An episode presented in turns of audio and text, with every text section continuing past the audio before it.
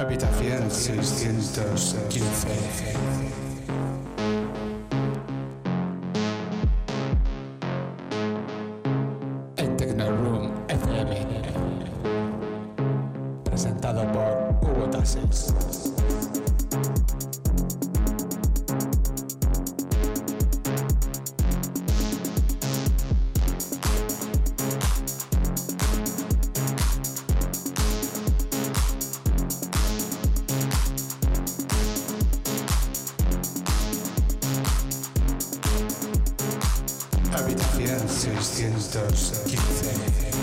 Ya estamos aquí un viernes más en habitación 615 en tecnorunfm.com. Bienvenidos, bienvenidas, poneros cómodos que esto empieza ya. Hoy volvemos al formato de entrevista. Contamos en la tarde de hoy con Miguel Redondo, conocido como Levoyet, que nos hablará de sus proyectos y alguna cosa más. Antes de encontrarnos con Miguel, vamos a dar entrada al primer tema de la tarde.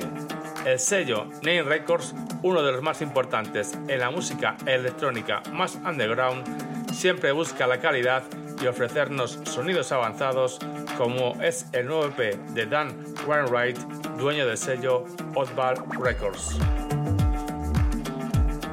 El EP se titula The Universal Energy Within y lo tenéis disponible desde principio de mes en la Bandcamp de Nine Records.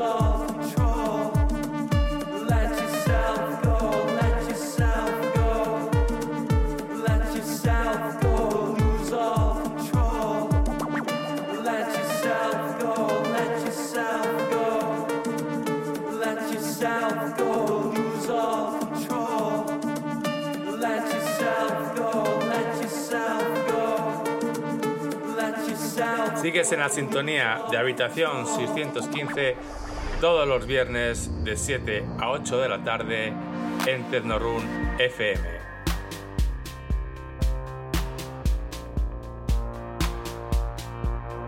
El francés Pascal Boyer acaba de publicar Billion Garsons en el sello Paperwave, un subsello de Paper Recordings.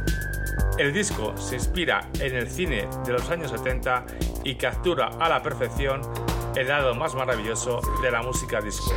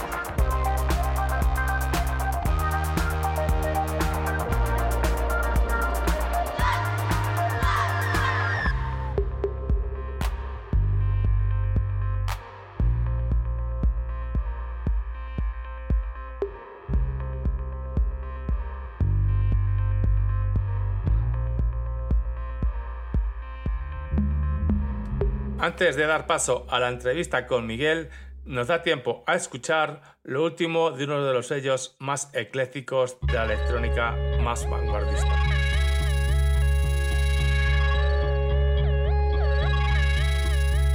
Hablamos de Belly Dance Service, que como en los últimos años, para cerrar el verano, nos regalan un recopilatorio que esperamos siempre como agua en mayo.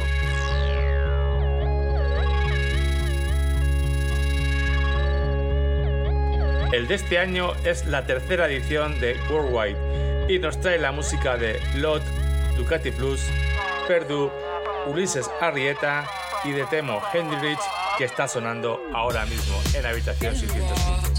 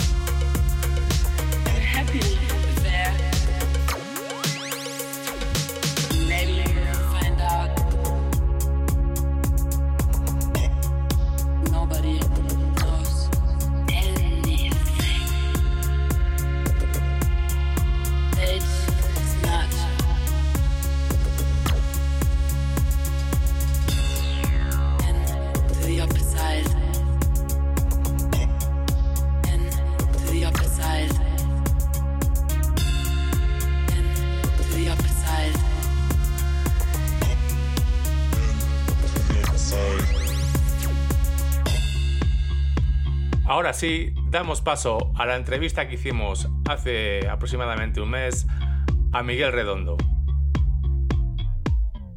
Eh, buenas tardes. Eh, hoy tenemos en Habitación 615 a Miguel Redondo, conocido como Le Boyet, un DJ y productor con gran proyección, con música editada en sellos de primer nivel como Rotten City o Don Temple Love. Miguel, un placer contar contigo hoy en Habitación 615, en un FM. Buenas tardes. Hola, buenas tardes, Hugo. ¿Qué tal? Muy bien, pues, pues Miguel, muchísimas gracias por, por, por tu tiempo, por estar aquí con nosotros. Y nada, queríamos eh, ver un poquito tu trayectoria como, profesional, pero antes me gustaría una curiosidad. El nombre artístico de Lebollet, eh, ¿cómo viene? Eso es lo que me, choca un poco. Esa es, la gran, es la gran, la gran duda de mucha gente y cuando siempre eh, comento el, tema y todo empezó por, un, por una coña. O sea, realmente empezó una coña porque al principio cuando yo comencé a pinchar, pues me llamo Miguel Redondo. Hay un punto familiar con Javi Redondo también. Entonces, al principio yo empecé como M Redondo eh, y estaba muy orientado al, garito en el que pinchaba. Era otro estilo de música al principio, como todos los que empiezan al principio, pues, como acaba evolucionando, ¿no? Al cabo de los años y te vas curtiendo. Y al principio yo recuerdo que tenía hay un restaurante en Córdoba que se llama La Boca, que es eh, para mí uno de los lugares mis lugares preferidos para cenar por allí por Córdoba que a veces hacían como unas cenas temáticas y tal, y Maribel, Rocío, Raúl, el encargado la encargada que había, entonces la dueña, son, eran muy amigos, muy fan de la música y tal, aparte de la selección musical, entonces como para un día que, me dijeron, oye, ¿te apetecería venir a poner que vamos a hacer alguna temática de, cocina tal? ¿Te apetecería venirte tal con un grupo de amigos? Y dije, venga, guay, venga, pongo música. Y me dice, tío, pero no vengas con el nombre de M Redonda, si van a aparecer todos los flipados de, que van por la noche a verte y se van a pensar que vamos de fiesta. Sí, sí. Y yo tenía una coña con mi amiga Rocío, la encargada, que yo le decía a ella mollete. Mollete porque como un pan que es un típico pan de... muy blanquito, tan redondo, con la cara de ella, y ella me decía, no, ¿y tú que tienes cara de bollo? Y con la, con la broma, la noche de la temática medio de cocina, medio fusión francesa, tal, le digo, voy a ir como el, el bollet, el, bolet, ¿no? Eh, de ahí un día salió la coña y le bollé, se quedó con la coña durante un año y dije, ya, a tomar por culo me mola y, se va a quedar ahí, porque no te va un poco como sin, sin localizarlo, ¿no? ¿De dónde es este tío? Quien sea una vez me dijo, hostia, suena como a bulet, ¿no? Como a champiñón en catalán, tal. Y, digo, curioso. La coña, lo, Muy curioso. era una curiosidad, la verdad, yo iba a preguntarte eso lo primero. Bueno, hablando de, de, de tu etapa profesional, ¿Cómo entras en la música electrónica? ¿Cuánto, cuánto llevas o cómo, te pica el gusanillo de la electrónica? Eh, profesionalmente, eh, ahora lo que cumplo son 33 y yo creo que con toda la cara del mundo llegué la primera vez eh, que pinché en un local, fue en, un, en, un, pub que tenía un amigo allí en Córdoba y le dije un día de esto que llega, llegó ciego, nunca tenían allí un equipo antiguo, unos Pioneer 500 que se abrían de tapa, que tenías que darle golpe a veces para que leyera los CDs, o sea, era un cuadro. Y recuerdo que llegué y le dije, Rafa, el sábado vengo a pinchar yo aquí al bar, y digo, ¿y, me vas a pagar? Y me dice, tío, pero si que los que están viniendo están cobrando tal, yo vengo aquí y te voy a cobrar precio colega, en plan coña, pero que al final me hizo el tío un flyer y fue comprado, tío, que no, que era broma y fue la primera vez que pinché, pero cuando empecé a tener un poco una residencia y tal, eh, fue gracias a un profesor mío de, la escuela de arte cuando yo estudiaba fotografía. Bueno, mentira, cuando estudiaba gráfica publicitaria. Resulta de que su pareja eh, era, era Víctor, eh, Víctor, que pedazo de diseñador y tal, y me acuerdo que a la entrega de los trabajos, él sabía que yo de vez en cuando pinchaba y me dijo, oye, que pues no tenía pasta, no, me, me, habían denegado la beca y tal de estudio, y me acuerdo que él le comentó a su pareja, oye, que mira, que Miguel te ha pinchado alguna vez allí en Glam, que si te apetece tal, y empezamos con la coña de los jueves redondos. Me pegué ocho años con esa marca que se llamaba Los Jueves Redondos y era todos los jueves en Córdoba. Sí, sí. Y empezamos con eso, y fue gracias un poco también por él. O sea, era un poco de piporre, era un garito pequeño de ambiente, que era, al final era donde se, siempre de toda la vida se ha dicho que los mejores clubs y la mejor música siempre van a sonar en garito también sí, la verdad que sí. Y doy, y doy, fe de ello. Porque es donde más buen rollo hay, donde mejor te lo pasas, la gente más respetuosa con la música y te lo bailan todo. Y a raíz de ahí empecé un poco a pinchar con todo esto. Pero ya venía tocando cosas porque tenía pues, coño, Javi lleva muchos años pinchando, tenía muchos amigos metidos, desde la escena de la época del de abajo en el sur, mientras en el resto de España estaba toda la ruta del bacalao, y tal, en el sur era muy típico el, el breakbeat, claro. Entonces, pues el Bravey era Bravey o Tecno Industrial y recuerdo que el primo de, un- de mi- mejor amigo, vamos, mi amigo Frank, que es mi amigo de toda la vida, de hace 23, 24 años, pues cuando teníamos 15 años, el primo alguna vez pasaba por allí por Córdoba y como el hermano mayor de Fran tenía platos y tal, los tenía allí en casa, alguna vez cuando no estaban nos colábamos en el, cuarto y cogíamos la maleta de discos de Bravey del hermano, del primo y empezábamos a hacer pinitos. Y nada, ya luego hemos relacionado con eso. Mm, ¿Y, y estilos musicales con, lo que, con qué empiezas tú? ¿Con qué estilo? Eh, te diría, mm, nunca me, nunca me he decantado por un estilo concreto. Siempre mm, eh, me ha abierto mucho el abanico, porque como buen melómano que me considero, me gusta todo, me gusta disfrutar bien la música y escucho. Yo soy la típica persona que de repente me, me ve escuchando eh, lo más clásico del mundo, lo más bien electrónica, que de repente estoy escuchando el flamenco hondo. eh, o sea, la O sea, que tienes- yo- Es un montón era de... el típico. Sí, y yo era el típico que llegué, además, era un poco pringado en la época, porque igual que en la época de cuando era más nenaco, coche y tal, yo llegaba, hacíamos los típicos botellones en el parking y tal, y mientras todos venían escuchando pues lo que se escuchaba, rollo comercial y tal, pues yo venía escuchando blues, eh, country y tal, medio un poco ese rollo sureño americano más cañero, ¿no? Y, eh, psicodelia, pero todo esto me viene por un poco por mi padre, que no tiene ni puta idea de inglés, pero le encantaba la música y le encanta la música y era como, mira, mira esto que flipante y tal. Y a raíz de ahí empecé a abrir más el abanico. Mm, Y como estilo concreto siempre me gustó mucho la música negra y allí lo del, del tema del Lebollet, empezó con la coña del Lebollet y el bollo relleno de crema. Mi amigo Juan y Juan Velasco, un gran periodista musical, por cierto, eh, que es Juan y Cas. Y Juani eh, se le conoce un poco como, tanto él como a David DJ de allí en Córdoba son un poco los que, los que pilotan eh, toda, el- toda la escena de la música negra y toda la, todo la- lo, lo que tenga raíces afro, ¿no? mm, Y, y la verdad es que mm, empecé mucho con el tema funk, disco clásico, con nu disco, con rare edit de, de funk. Todo eso lo acabé llevando al Italo, al disco. Del Italo empieza ya con los sintes. Como también tenía todo ese punto rollo psicodelia, post-punk, eh, stone rock de bajo grave. eh, entonces empecé a buscar un poco a centrarme en mi estilo y es que ya te digo, tengo el abanico abierto siempre.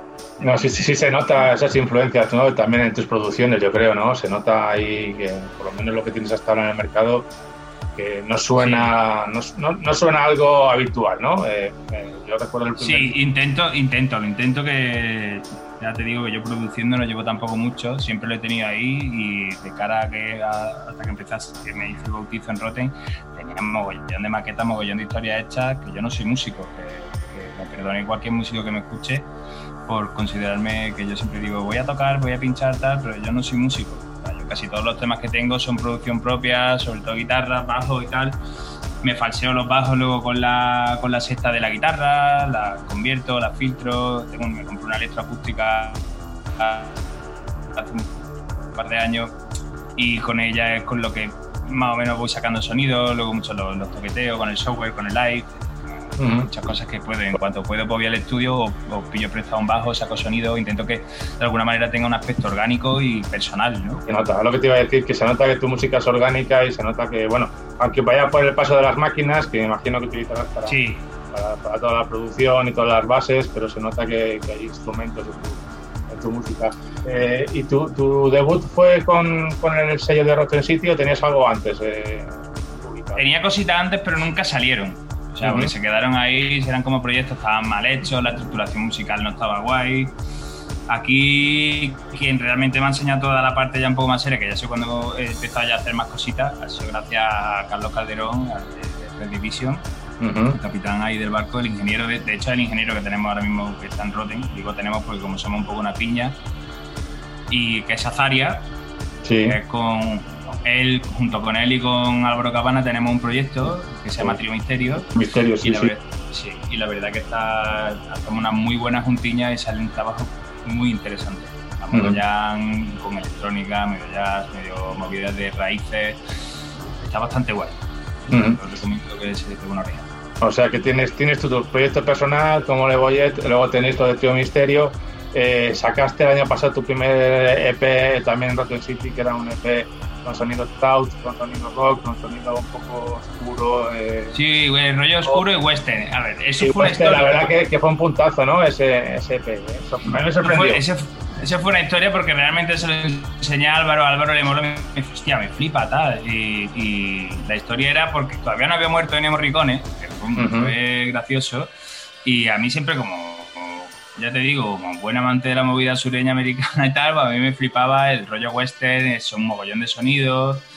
Y, recuerdo que le dije a Álvaro, tío, pues me apetece hacer esto y mezclar un poco el rollo de, de Nimo Ricone, Pablo Leone, tal, no sé cuánto. Este, eh, joder, ese tipo de sonido hace una especie de homenaje en vida al western que está cada vez más decaído, que no existe prácticamente, ese, sonido mezclarlo con, con la electrónica, con un poco de crowd, tal hostia, qué bueno, tal, le flipó. Y justo cuando estaba medio terminando toda la movida, eh, fallece este hombre, fallece el maestro y fue como, hostia, qué putada, tío, yo no voy a sacar esto ahora, que va a parecer que lo saco adrede, como tal, vaya movida.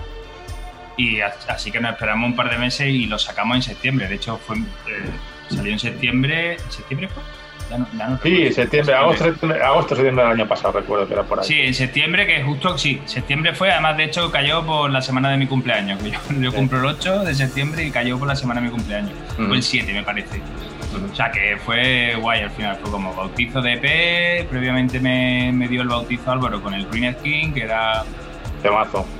Sí, va, estuve un mogollón de tiempo dudando si meterle vocal, no meterle vocal.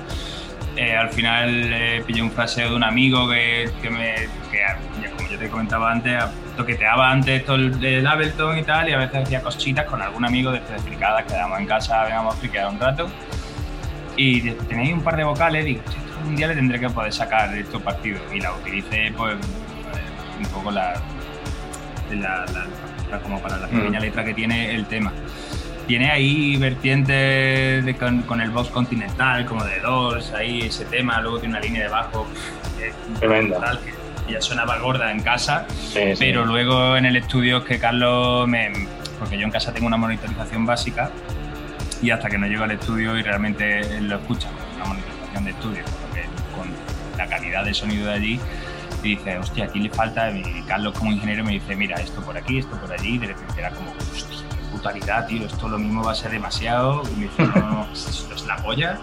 Y me acuerdo que todo el mundo, increíble la línea de bajo, los comentarios de la...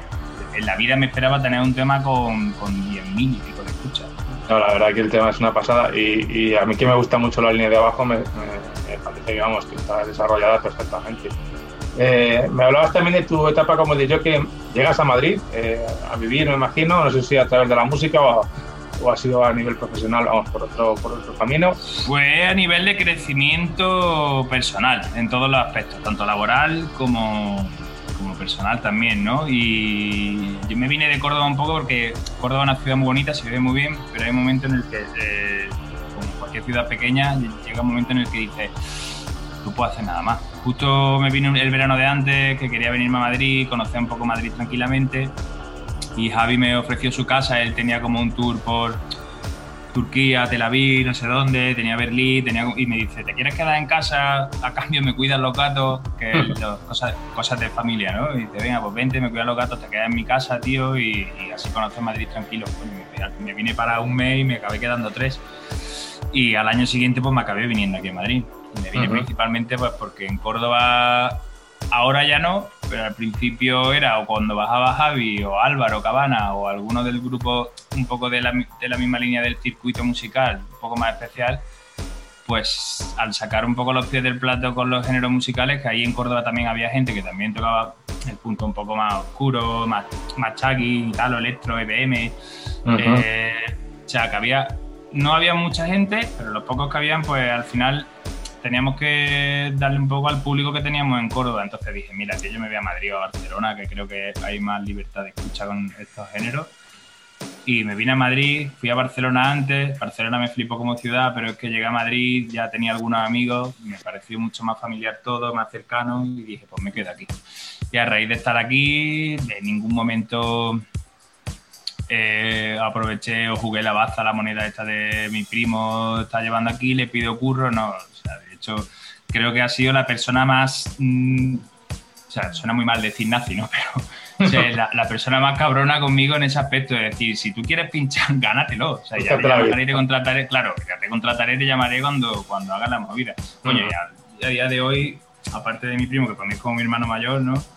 Que eh, me dijo un día, oye tío, que he visto que estás ahora a tope, que estás haciendo cosas, que estás tal, ¿te apetece venir aquí un día? Estaba él todavía llevando la residencia de Ballesta y yo tenía como algunos eventos, algunas producciones con un par de colegas, con los chicos de- del Phoenix Bar, que son Maisa Maisa Ketty, los- uno de los componentes de Logical. Sí.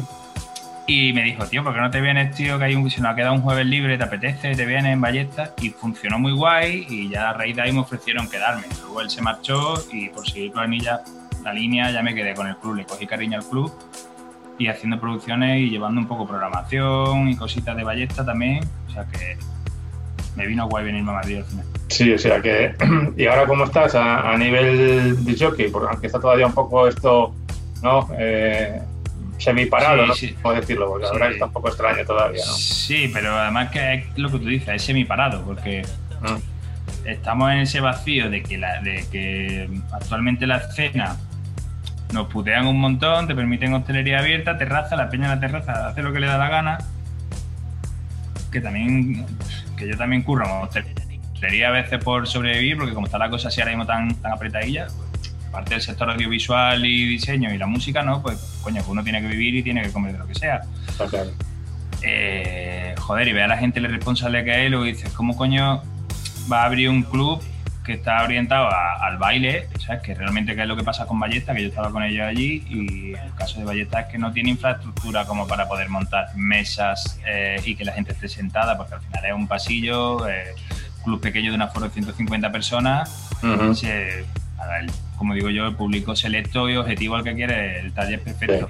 Es un club. es un- Y sí, y es como en plan de, tío, tú esto es inviable ahora mismo, hasta que no nos dejen bailar y yo creo que si ahora que yo que empecemos a estar todo el mundo vacunado, lo mismo, con el tema de la vacunación, pues nos permiten estar otra vez Ojalá, ojalá. los ojalá. Y la escena está funcionando, hay gente que está luchando y sobrevive, los chicos del sótano ahí en Cascorro están haciendo cositas con diferentes productores, o sea, promotores, y David Ponciano, por ejemplo, con, con Haley, Ah, en Especa, ¿no? Sí, exacto. Revivieron Especa y siguen al pie del cañón Rossi y Paco ahí a tope y David se unió Ya- al equipo. ya son, son unos luchadores también, ¿eh? Impresionante. Sí, sí. el- el- Ahí- bueno, ahí- desde el 80 Ya te desde el había pinchado 89 yo, que llevan. pinchado yo ahí una vez también, es que son gente, vamos, de quitarse sombrero, vamos, impresionante. Sí, sí. Además, ellos son un encanto, son de puta madre. El garito le pegaron la reforma, la han dejado genial. He visto Suena- las fotos suena- y los vídeos y la verdad que tiene muy buena pinta, ¿eh? Tiene buena Suena muy, muy bien porque está David por detrás también. Y la verdad que David apostando con mucho dolor de que readaptando un poco todo el rollo, porque al final entre la música de escucha, sesiones de escucha, no puede, la gente no puede bailar, al final está... ¿ves? Si te pones a mirar una vez que... Sí, y estaba en la cabina y estás viendo como la gente se, le está quemando el culo en el asiento. Pero total, le dice, voy a relajarme con la música, tío, porque si no parece que lo estoy incitando, ¿no? Pero bueno, sobreviviendo. Bueno, esperemos que, que- que cambie la cosa definitivamente. Y a, y a nivel producción, lo último que te he visto es lo de Don Temple Love, eh, hace un par de meses, tres meses, yo creo. Sí, de producción No. propia sí. Ujú. Luego hice un par de remises, que hice uno que salió en enero, Ujú.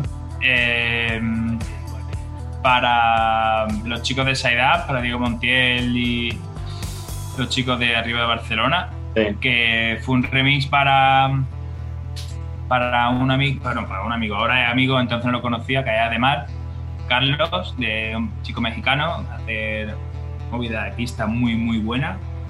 Y salieron, salieron remixes de Ricardo Rubén y otro mío. Entonces, como todos los temas eran así un poco más de pista, yo decidí Bajarlo un dar poco. una vuelta de hoja, sí, me hice un tema ya 106, un poco robótico, eh, robótico. O sea, eh, Ujú. ¿Te, te un molan poco de break. ¿Te molan los temas a, a bajos BPMs? O... Sí, la verdad es que sí, eh, tengo como el. O sea, tengo realmente como el punto de.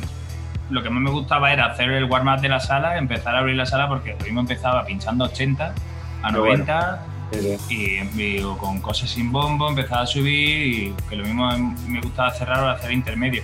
Creo que lo que peor llevo es encontrarme la sala a mitad de la noche llena, que en el momento que está la gente todavía loca, que todavía no se han terminado de meter la movida, y, porque no sabes por dónde tirar. O sea, sabes por dónde tirar, pero yo tengo el punto de o empiezo a, montar la película, crear la película desde el lento y tal a tirar arriba o ya me gusta mantenerme en la línea. O sea, ¿te gusta a ti las sesiones largas de club, ¿no? De poder eh, desarrollar todo lo que tienes eh, sí, sí. Sí, sí, sí, sí. A mí me encanta lo de, más que nada porque eh, yo creo que al final cuando estás dentro de un garito, o sea, si vas como cliente, yo me paro a pensar y digo, a mí qué es lo que me gusta. Yo no voy a llegar a las 12 de la noche a abrir y entrar a un club, depende también un poco por la predisposición que vaya, ¿no? Pero el llegar y decir, joder, mm, mm, estoy aquí tranquilo tomando mi primera cerveza, mi primera copa, refresco, agua, lo que quieras. Eh, acaba de empezar la noche y me están contando una película musical que me están metiendo en una pompa, a mí creo que me parece que eso es de las partes más importantes. sí, pero, fíjate que, que, ese concepto que tú me dices no le tiene todo el mundo, ¿no? Porque muchas veces llegas a un club y el, eh, que abre también, no sé, los, nervios le, pueden y, rápido empieza con a veces con, una música que dice, joder, relájate un poco, que no es el momento. Sí, ya, a mí me pasó eso, eh, exactamente eso me pasó en... Eh, antes de que acabara la pandemia, bueno, y hace poco tuve un evento con unos chicos que realmente fue con ellos. Fue hace poco con los chicos de Kunst, que son parte del colectivo de recreo de aquí de Madrid, son gente más joven. Y justo como que habíamos quedado en, un club privado tal para pinchar y, recuerdo que me dicen, tío, tú pon lo que quieras, tu rollo lento tal. Y recuerdo que llegué y la gente estaba como en mesa alta, taburete, al ser club privado, todo el mundo era socio del club se permitía ahí un poco el, juego ¿no? del baile, ese vacío legal del baile, eh, de repente, pues, coño, estoy con la cabeza abajo y va a empezar con un rollo, hice un par de temas rollo intro tal, como a 115, pero tampoco bajarme mucho porque sé que yo pinchar más caña. Y cuando levanto la cabeza estaba la gente ahí como diciendo, hostia, eh, pegó el cambiazo y empecé rollo poniendo una movida, poniendo temas de breaks del 2001, eh, que la peña flipando y diciendo, hostia, qué temazo esto, tal, ácido, electro, tal, y cogí, me fui, me pegué de hora de pinchada y me decía un colega, me decía, tío, creo que debería haber cerrado tú, tal, porque luego los chicos pusieron musicón, pero es que solté todo o sea, toda la energía que tenía ahí guardada de hace un montón de tiempo, de, llevar todo el, tiempo este de pandemia soltando música lenta, de escucha, sin bombos, sin... Sí, sí, sí. Una gana horrible. Y luego me sentía hasta mal de decir, hostia, he hecho lo que siempre he odiado, que es que el que te abre la sala te deje la sala como a tope para que ahora que llegue otro. Pero por suerte las chicas que entraron después y los otros, y los otros compañeros, o sea, brutales también. O sea, que guay, porque la gente... hablando, de, hablando de DJs, ¿algún DJ con lo que has, que has compartido cabina que te haya sorprendido? Eh, alguien que te haya dicho, joder, este tío vamos, que, música está poniendo. A mí, a mí, hay, una, a mí hay una chica, hay una artista que siempre, que, aparte de que es amiga, eh, lo flipo con ella siempre, cada vez que la escucho y es congela. Eh, o sea, dentro, del, dentro de todas las chicas, de todas las artistas que conozco, eh, a mí que Gela personalmente me atrae mucho la selección musical que tiene la porque es que es brutal. Tiene un gustazo y lo mismo que te hace una sesión rollo de, disco ahí fricada, que te hace algo súper selecto, que dices, ¿esto de dónde sale? O sea, mola mogollón. A mí ella me sorprende, pero con los que nunca dejo de sorprenderme siempre es con el cabrón de Álvaro. ya te digo, Álvaro es, impresionante. Sí, sí. Y, lo, y lo, cuando. Y sí que es verdad que me da miedo es cuando se juntan Álvaro y Javi aunque sean mi primo, amigo y tal, tiene, ellos tienen un vínculo que yo me he dado cuenta que al compartir cabina, que llevo muchos años escuchándolo y tengo muchos amigos que hacen back to back y artistas y tal, y gente gorda y tal, pero he ido a ver a gente gorda, gente grande por, por seguimiento, aunque no soy muy fan de meterme en macro, macro fiestas y tal, pero el rollo club pequeño y, ver a esos dos individuos soltando bombas que dices, pero este, he, tenido, la suerte de compartir con Álvaro Cabina hace unos cuantos años, la verdad, y fenómeno. Y es que además la música que hace y la que sigue poniendo me parece, vamos, o sea, igual, vamos. Son dos eh, grandes figuras nacionales que, que están a, la altura de cualquier artista internacional, vamos, clarísimo. Sí, sí, sí. Bueno, ya, ellos realmente son, para, para, mi gusto, son nacionales, pero son. Sí, bueno, hablamos de nacionales un poco de por, por dónde, de dónde residen. Sí, ten en cuenta que si salimos del punto comercial, que para mí el punto comercial en el momento que tiene 10.000 seguidores o 30.000 seguidores, ya, como quien dice, ya tiene un punto de que ya todo el mundo te escucha, muchas veces van porque ya te conocen, nada más que, ah, mira este tal, que no hace musicón de la polla, pero sigo diciendo que a mí me sorprende ellos dos siempre. Y La verdad que mucho sí. más, mucho más artistas, ¿no? Como te he dicho, Claro, pues, la- me fijo mucho y soy muy crítico y me gusta escuchar mucho la- todo lo que hacen gente que ya conozco, ¿no? O sea, Ujú. que tengo un, mínimo- un mínimo de lazo. ¿Y, y cómo ves la escena. La escena nacional actual? Porque yo creo que España eh, lleva ya unos cuantos años eh, a un nivel muy alto. En el estilo que te manejas tú, ¿no? Que es también muy underground, también tenemos yo creo que un grupo muy alto de, de productores y sellos, ¿no? Yo lo veo muy bien ahora. Sí, sí, sí. Ha habido, de repente ha habido como un. ah, O sea, empezó el resurgir, como digo yo, ¿no? El resurgir de la fuerza dentro del circuito. eh, joder, o sea. Yo cuando hablo muchas veces con los míticos de aquí de Madrid me decían, no, Madrid antes era rollo techno, tal, o Chicago, tal, y, alguna movida disco, ¿no? El rollo este más lento, más, más un poco más especialito, de repente se ha hecho un circuito que he visto que las conexiones que hay a nivel europeo, que sí, Francia, Sí, los chicos de Hellfest, eh, eh, o sea, es increíble, Barcelona, eh, Madrid tienen, tienen una línea muy, muy tocha, o sea, ya no solo Barcelona, Madrid, ¿no? que también hay ciudades como pasa con Jesús o Parisol que, que está ahí apostando por el sello, luchando, los chicos de Melómana que están Sí, en, que yo pertenezco a ellos desde los inicios cuando empezó el sello, pero nunca he producido con ellos, hasta que hice el primer remix lo hice con Carlos. Pero es que son sellos que al final apuestan un poco más por otro rollo y en Sevilla pasa igual. Hay mogollón de gente y mogollón de sellos que están haciendo cosas que no los conocen ni su puta madre, hablando mal y pronto, Sí, sí, y, que sí. hacen, y hacen un musicón increíble. O sea, yo creo que estamos en un buen momento. Bueno, Miguel, y por ir cerrando la entrevista, eh, proyectos de futuro que tienes, se me has hablado de Trío Misterio, que yo creo que es algo también ahí que hay que poner el, el oído, ¿no? Hay que poner, eh, hay que estar muy cerca de, de ese proyecto, algo más que tengas por ahí. Pues yo tenía, tenía la mentalidad, o sea, tenía, tenía en mente la, la opción de poder crear un álbum para cuando acabara el año. Pero, pero la idea era sacarlo en Rotten, porque ya que fue el, el- el sello de inicio de tal. Hombre, siempre es bueno barajar otras opciones y tenerlas en cuenta, pero siempre yo sé que con Álvaro porque voy a poder sacarlo porque tenemos ahí el vínculo de, del sello y de poder hacerlo, ¿no? De, de que al final es una marca y una línea que en el sello él quiere tenerla. Y me parece genial y me gustaría sacarlo. O sea, rollo de elemento orgánico, quizás un poco más oscuro, porque, por ejemplo, eh, hay grupos y, y artistas que me flipan, pero por ejemplo, Vox Low, que creo que es de los grupos que más me, que más me gustan. Me encantaría en directo. Eh, sí, sí, a mí también. Yo, de hecho, yo pensaba que era un poco un poco un par de personas haciendo música. Cuando me di cuenta, me, me pasaron los vídeos de, de las dos últimas tocadas y era como, joder, si es que era un puto grupo, tío. Que, que eso es el punto de lo que yo en algún momento de mi vida intento aspirar. en Córdoba intenté montar una- un pequeño grupo con unos amigos, con un amigo mío bajista, con Nano y con Pablo, que es multidisciplinar de la música. Y estuvimos ensayando un mes, hicimos una pequeña tocada y la verdad es que era mi sueño era al final acabar haciendo algo, hacer música dentro del género de electrónica con elementos orgánicos y tal, pero hay que buscar la sinergia y ¿qué te digo? me creo que me perdí a todo lo que me había preguntado. No, te decía lo del futuro, me estás hablando del, álbum- del álbum de...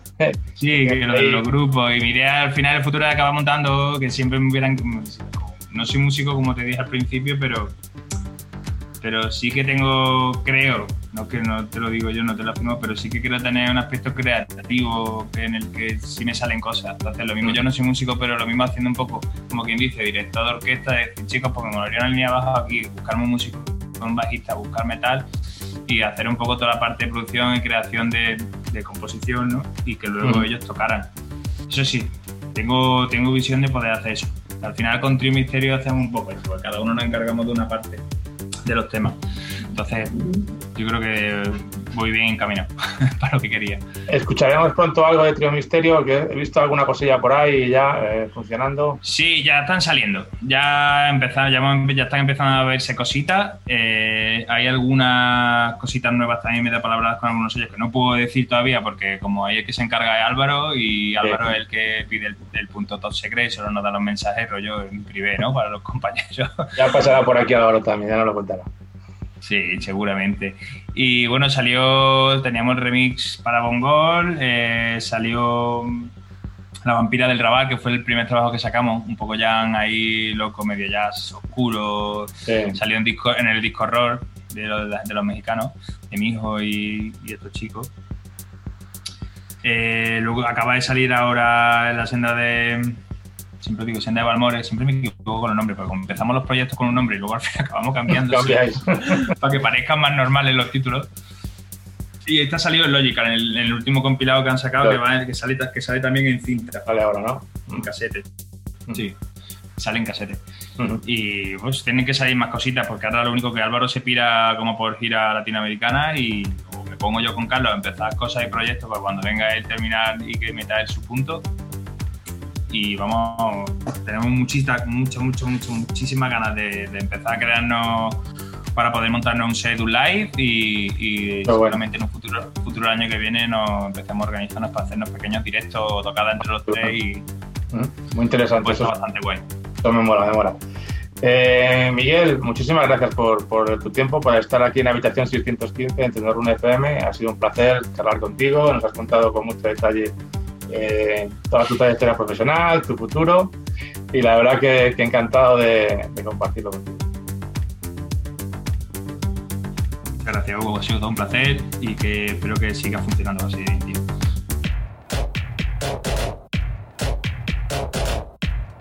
Muy interesante y divertida la entrevista con Miguel. Ha sido un placer conocer a la persona y al artista con más profundidad. Nos queda poquito del programa, pero todavía nos da tiempo a pinchar un par de temas.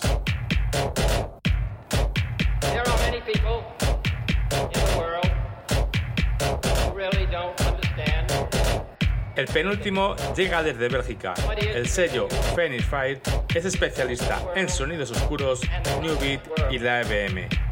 Hace un par de meses ha publicado LP en vinilo de The Waterman, con remezclas de sus canciones más famosas.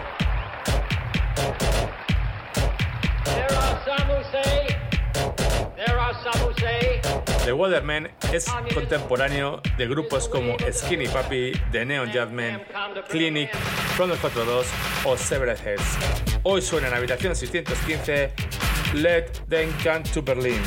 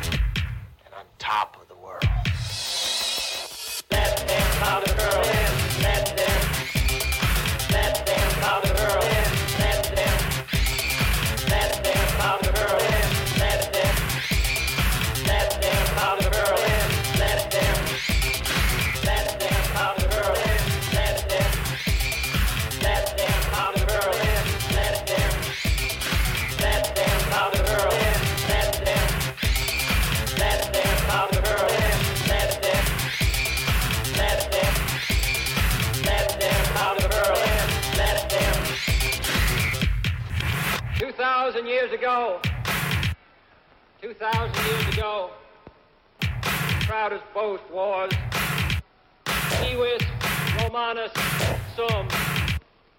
Today, in the world of freedom, the proudest boast is, Ich bin ein Berliner.